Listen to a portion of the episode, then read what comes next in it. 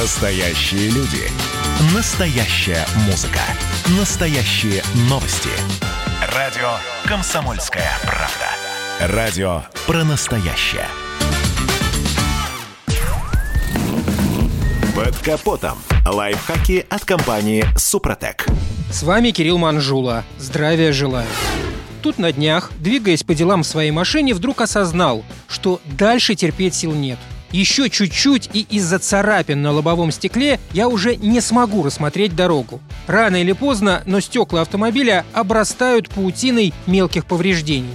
Всему виной пыль, мелкие камешки из-под колес и старые щетки стеклоочистителя. Не говоря уже о следах скребков и реагентов после зимы. Повреждения не только портят внешнюю эстетику, но и ухудшают видимость. Больше всего проблем доставляют засветы от фар встречных машин. Бороться со злосчастными царапинами можно двумя способами. Один – самый очевидный – замена стекла. Думаю, мало кого такой способ обрадует. Дорого и хлопотно. Однако, как и в случае с лакокрасочным покрытием, можно попробовать обновить стекло, отполировав его. Правда, надо понимать, что с глубокими царапинами полировка не справится.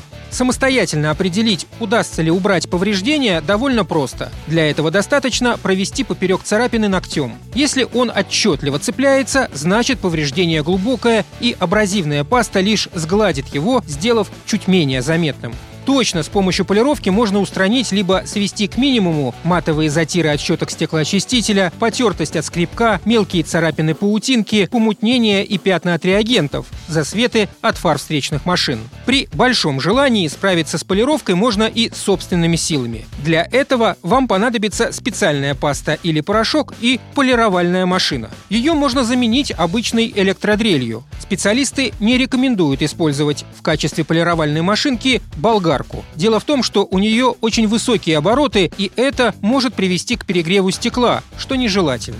Инструкций, как самостоятельно сотворить чудо со своим лобовым стеклом, в интернете полно. А для таких, как я, кто больше доверяет профессионалам, отмечу. Выбирая мастерскую по полировке, не ищите самые низкие цены, а ориентируйтесь на отзывы и репутацию СТО. Цена полировки разнится в зависимости от региона и выбранного автосервиса.